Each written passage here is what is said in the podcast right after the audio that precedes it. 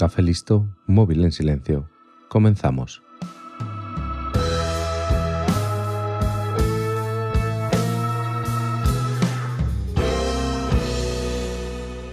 A lo largo de la historia, las mujeres, por norma general, lo han tenido más difícil que los hombres.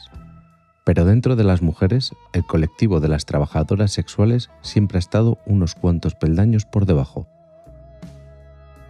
Para contar la historia de este episodio vamos a irnos al Londres de finales del siglo XIX, una época de muchos cambios, donde nadie lo tenía fácil para sobrevivir, pero la misión se convertía en casi imposible si eras una mujer a la que no le quedaba otra opción más que la prostitución para poder llevar comida a casa. En este episodio hablaré de uno de los grandes misterios de la historia, unos crímenes sobre los que se ha escrito y hablado mucho, pero que a día de hoy no tenemos la certeza de conocer la verdad. Hoy en 15 minutos voy a contarte la historia de Jack el Destripador. A finales del siglo XIX, Londres era la capital más grande del mundo y el centro del imperio británico.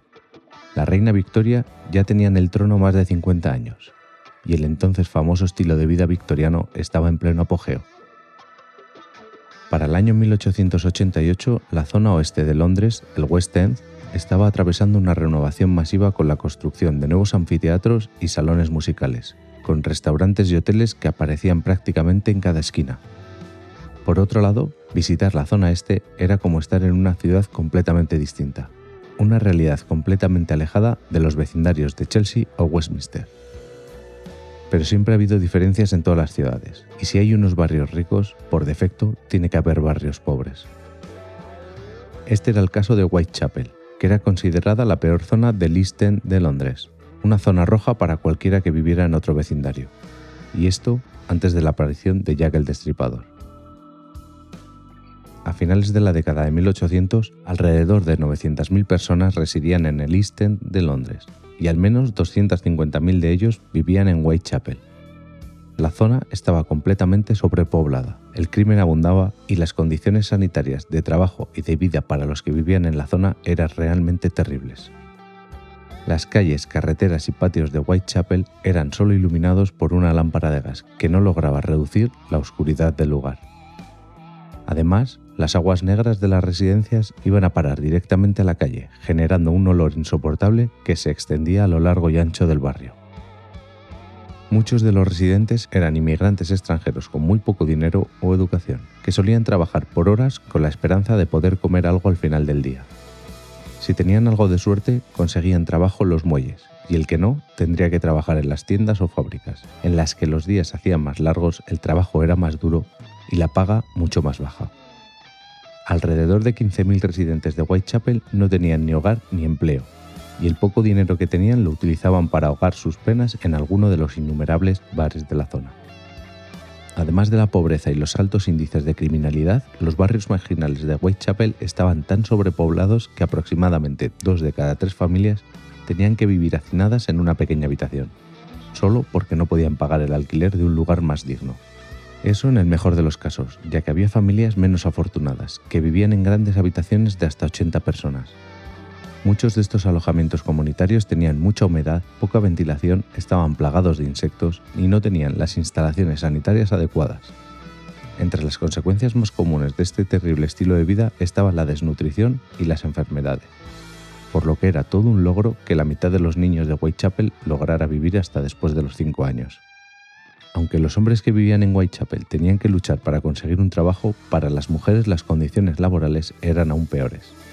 Como era tan increíblemente difícil que una mujer encontrara empleo en Whitechapel a finales de los 1800, a muchas de ellas no les quedó otra opción que dedicarse a la prostitución para poder asegurar la comida del día. La vida de estas mujeres era tan complicada que a menudo tenían que venderse por tan solo tres peniques y en el peor de los casos por un trozo de pan viejo. La mayoría de ellas eran alcohólicas y a menudo podrías encontrarlas paseando por los bares locales aunque no estuviesen trabajando. Como consecuencia de este estilo de vida, muchas de estas mujeres aparentaban tener 40 años o más, aunque solo tuvieran 20. Los asesinatos de las prostitutas casi nunca se reportaban, por lo que muchas de estas mujeres solían ser atacadas físicamente por sus clientes con total impunidad.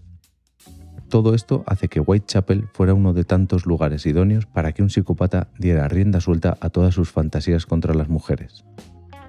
Como ves, tampoco es que hayamos evolucionado mucho. Si te fijas, las trabajadoras sexuales de áreas empobrecidas siempre han sido la debilidad de los asesinos en serie, ya que nadie las va a echar de menos.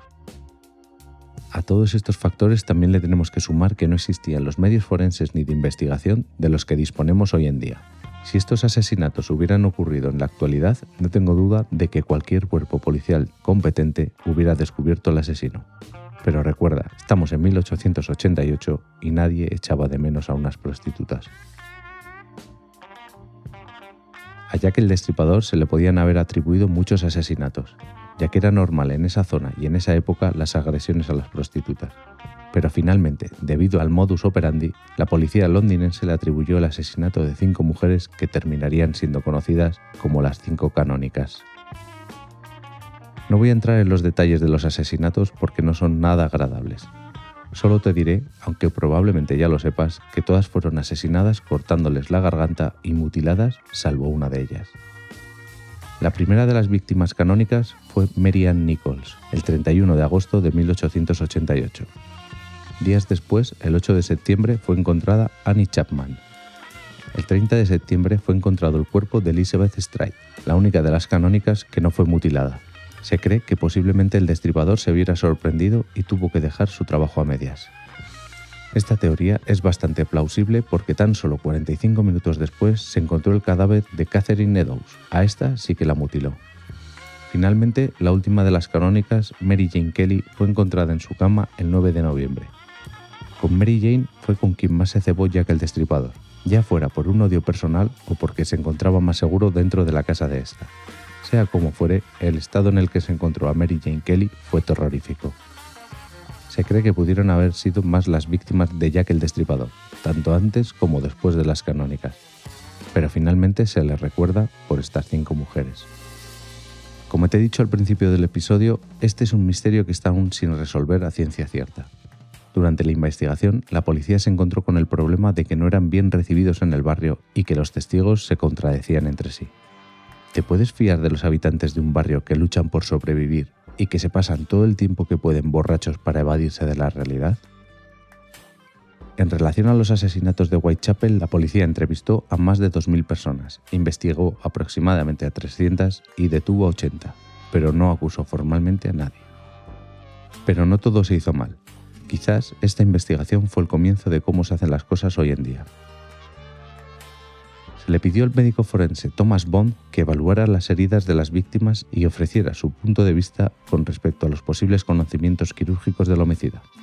Bond elaboró un dictamen basándose en el examen del cadáver con mayores mutilaciones y los registros de autopsia del resto de las víctimas canónicas.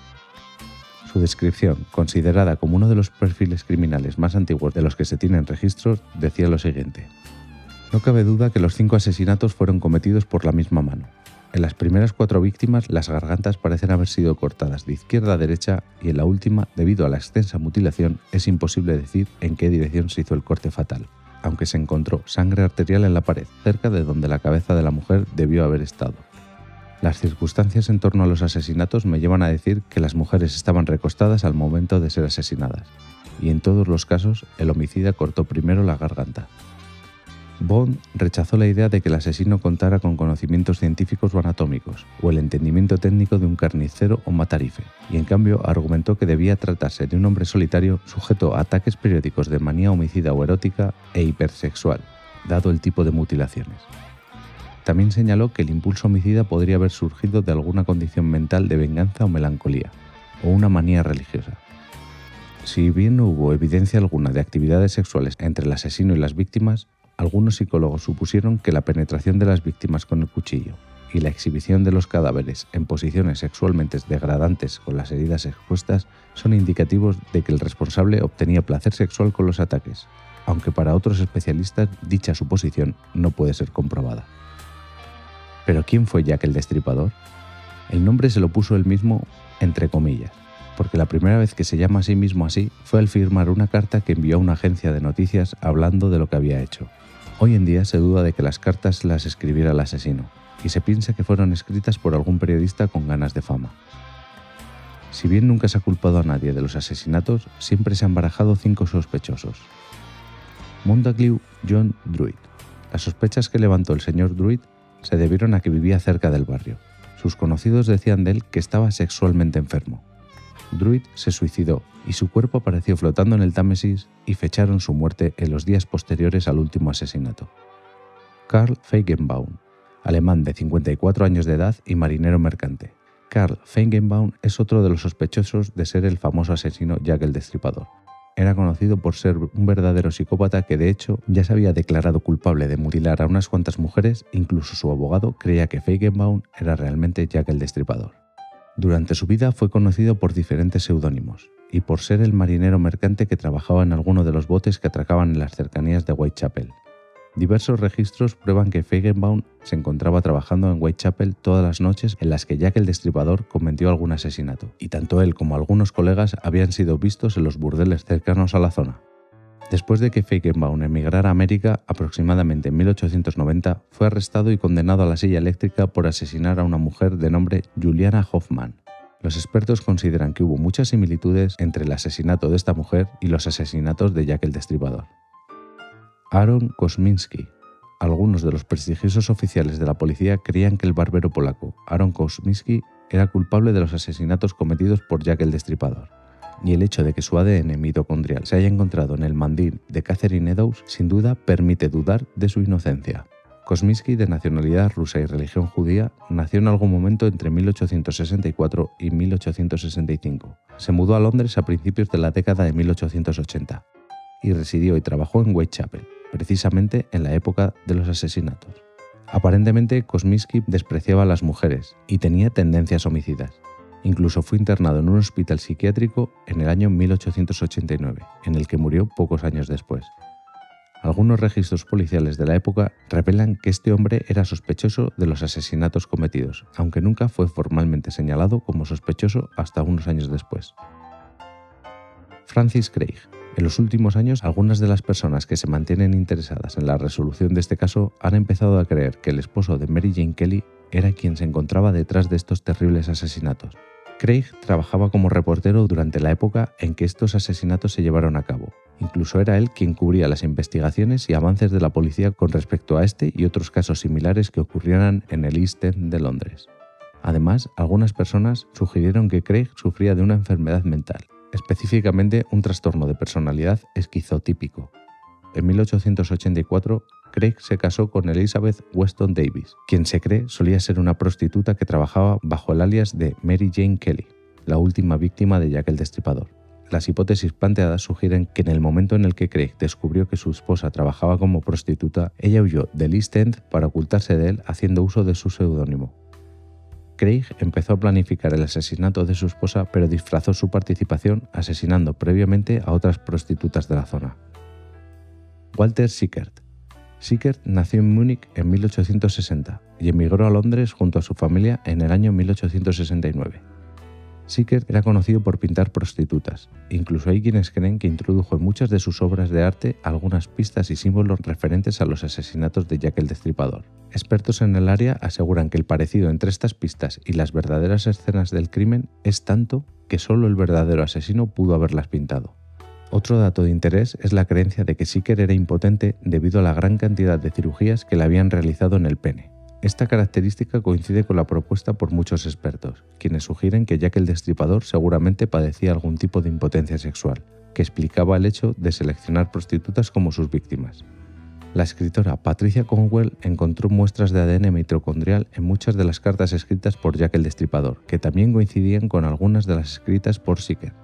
Sin embargo, esta no fue evidencia suficiente para convencer a los expertos de que él fuera el asesino serial conocido como Jack el Destripador. Desafortunadamente, Sicker falleció en 1942, llevándose con él muchos de sus secretos.